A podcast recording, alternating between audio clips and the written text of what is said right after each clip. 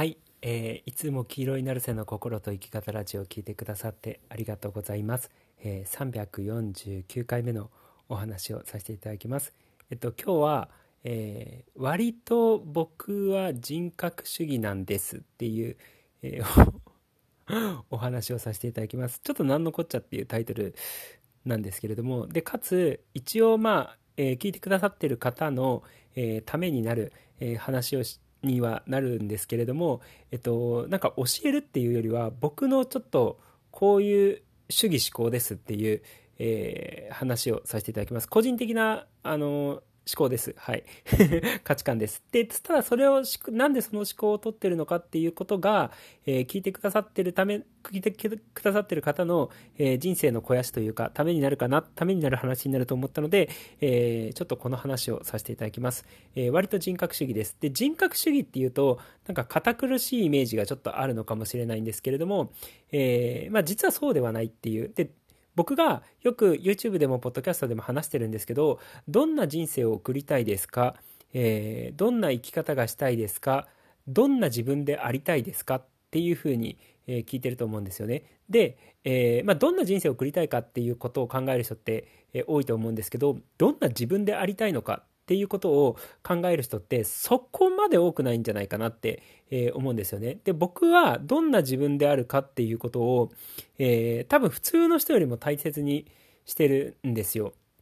そう。で、えっと、だからね、よく YouTube で説明してたアファメーションとかに関しても、あの、私は生涯ずっとみんなを、ありのままのみんなを愛し、ありのままでみんなに愛され、えー、生涯ずっと幸せな人間関係に恵まれていますっていうのも、あの、まあ、人間関係がそういう状態になっているっていうアファメーションではあるんですけれども、えー、自分がみんなを愛すし、みんなから愛されるしっていう、ある意味自分の姿勢をこう提起してるんですよね。とか、私は生涯ずっと気楽で明るく楽観的な人ですっていうアファメーションもよく進めてたんですけど、それも、えー、私はこういう人間だっていう自分の一つの、えーこう、なんつうの、人格的なスタイルっていうのを、えー、提起するようなアファメーションが多いわけじゃないですか。そう。だから、あの、僕自身がよくその YouTube で紹介してたアファメーションとかに関しては、えー、私がどういう人間であるかっていうことにフォーカスしたアファメーションが結構多いんですよね。そう。で、なんで、なんでそういう、えっと、人生とか夢とかっていうことに対するアファメーションっていうよりは、えー、自分の人格性だったりとか性格だったりとか人間性にアプローチするような、あのアファメーションがなぜ多いのかっていう話です。で、もちろんもともとは、えー、自分を変える教室っていうふうに話してるので、あのとか自分の精神状態を良くするっていう話をしてるので、そういうあのアファメーションが多いのは当たり前といえば当たり前なんですけど僕らってこれは YouTube でちょくちょく話してたんですけれども、えー、どういう夢というか現実っていうのを引き寄せるのかって自分がどういう人間なのかに比例するんですよね。そう。つまり自分の器以上に自分の人生って広がらないように、えー、なってるんですよね。そう。だからあのー、例えばこういう夢を叶えたいとか、こういう望みを叶えたいっていう、クソでかい、えー、夢を叶え、こう描いたとしますよ。例えば、あの私はあの世界中で活躍するグローバル企業の社長だみたいな えー、そういうアファメーションをそういう夢を持ってたとしますよでもしそういう夢を、えー、手に入れるというかなろうとしたのであれば、えー、そのグローバル企業で世界中で活躍している社長ってどんな人間性なのかなどんな人格なのかなどんな人なのかなっていうふうに、えー、ちょっと人間性をイメージするんですよね。いわゆる自己イメージをイメージするんですよ。あの、その将来のその夢を達成している、えー、自分ってどんな自分なんだろうってイメージした時に、今の自分とはかけ離れてるはずなんですよ。その将来の大きな夢を達成している自分っていうのは。そう。で、その未来の、えー、自己イメージを今持つ必要があるっていうことはコーチング的によく言われてるんですよね。そう。だから、どんな自分であるかっていうことが、どんな自分が人間であるかっていうことが、えー、どんな夢を引き寄せるのかとか、どんな夢を実現するのかっていうことにリンクしてくるんですよ。っ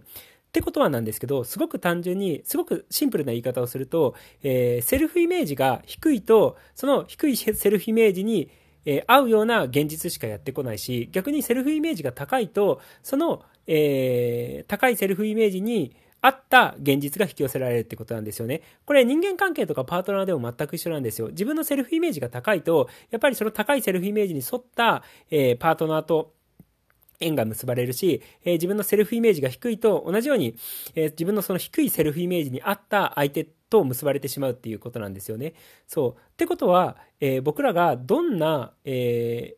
夢を達成するのか、どんな目標を達成するのか、えもしくはどんな現実を引き寄せるのかっていうのって、この自分の人格性にかかってるっていうことなんですよね。で、自分の器が大きくなれば、えー、引き寄せる現実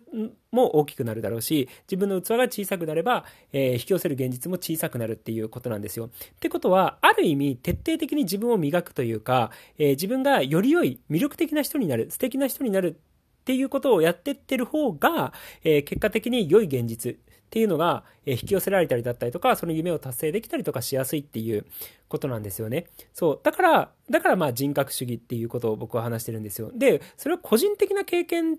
でも、あの、やっぱそうだなって思うんですよ。自分が、なんかね、あの人格者っていう言い方がはちょっと適切じゃないのかもしれないんですけれども、あの、本当に毎日、あの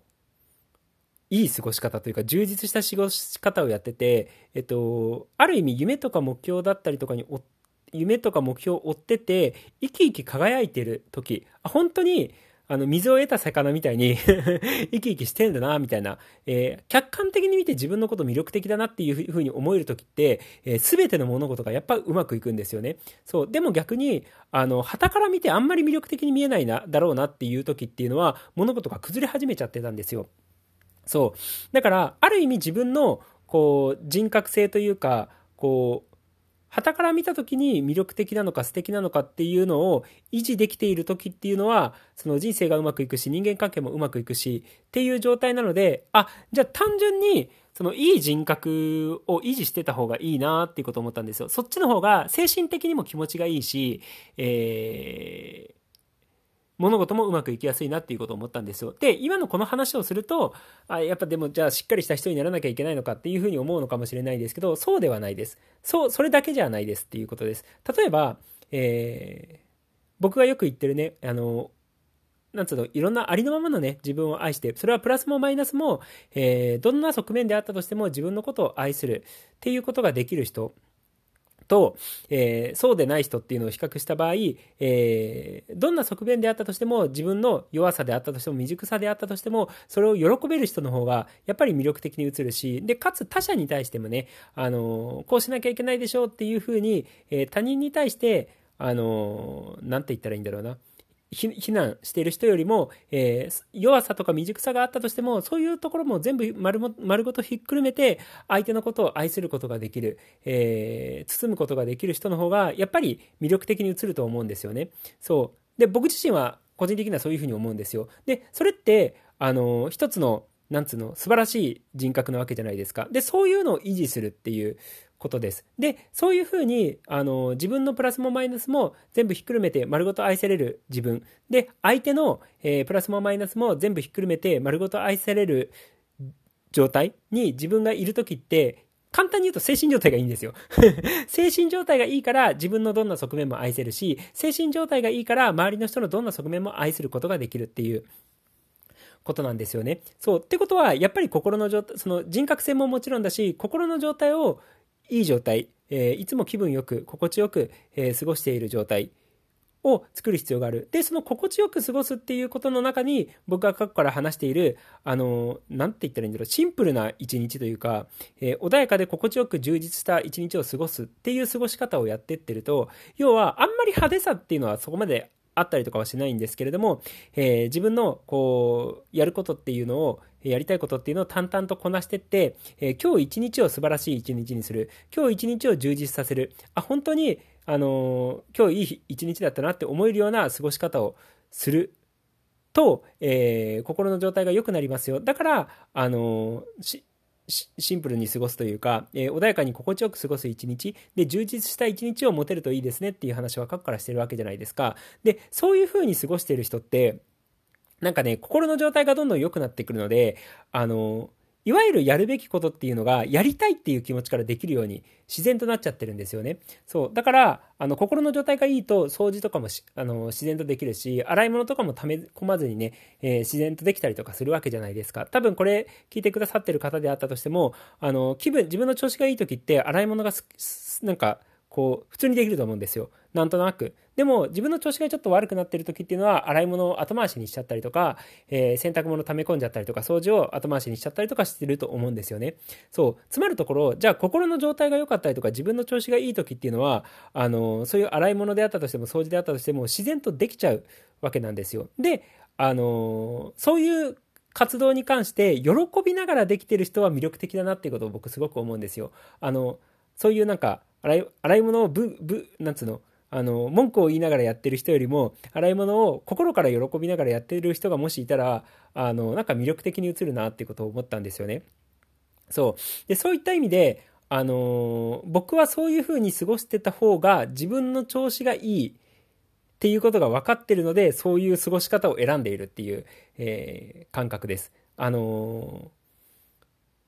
活動がね、えー、日々できていった方が、あの、僕はよく年中無休な人っていう言い方をしてるんですけど、その年中無休状態の方が自分自身が調子がよくいられるっていうのが分かってるので、そう。で、活動の内容はその時々によってまちまちなんですけれども、ただ何かしら活動をしてて、えー、その日を充実する。その日を本当に良かったなっていう良い一日にするっていうことが、結果的に自分の心にも、えー、いいことになるし、いろんなその人間関係とかも順調に、あの、巡らせることができるっていうことが分かってるんですよ。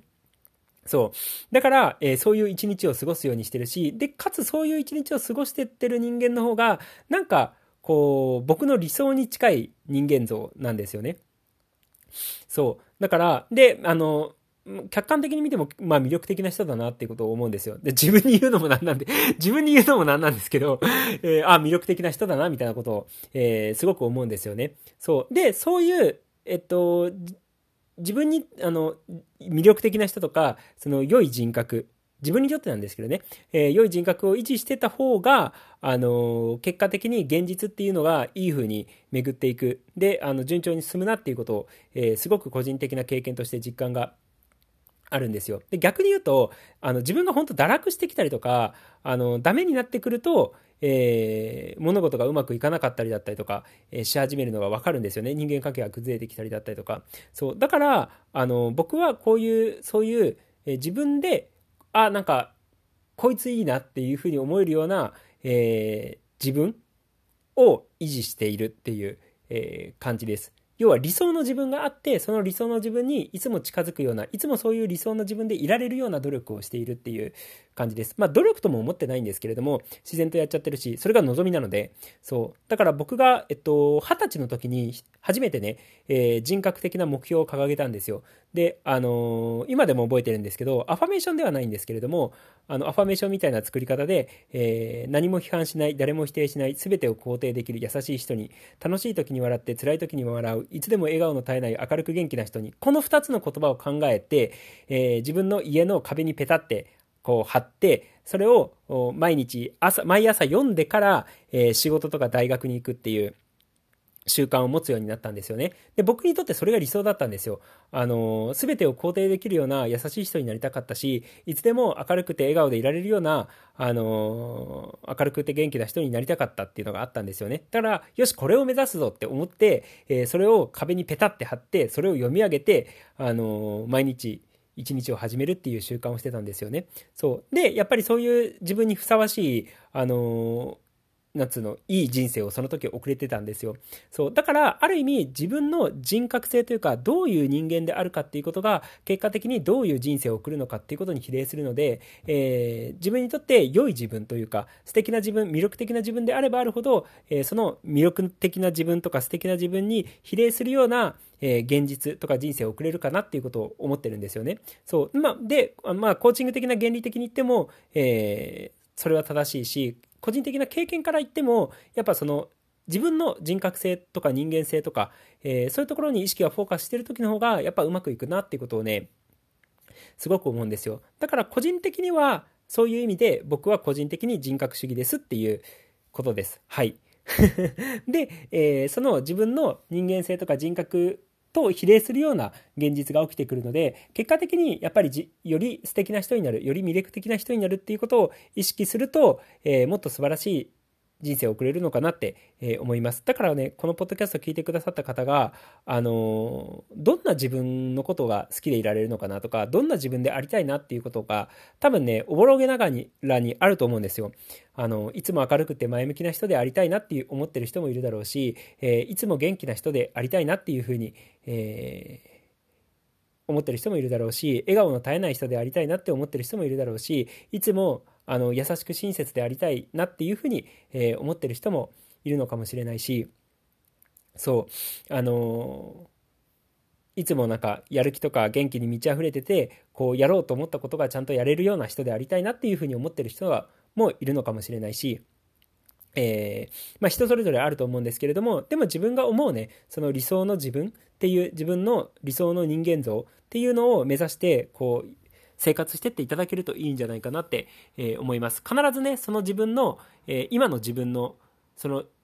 人格とか精神性とか、えー、性格にリンクするような形で、え現実っていうのが生まれてくると思うのでそう。だからより素敵な人、より魅力的な人に、えー、なってっていただければいいかなって、えー、思います。そんな感じです。ということで、えー、今日も黄色いなるせの心と生き方ラジオを聴いてくださってありがとうございました。じゃあね、ありがとう。またね。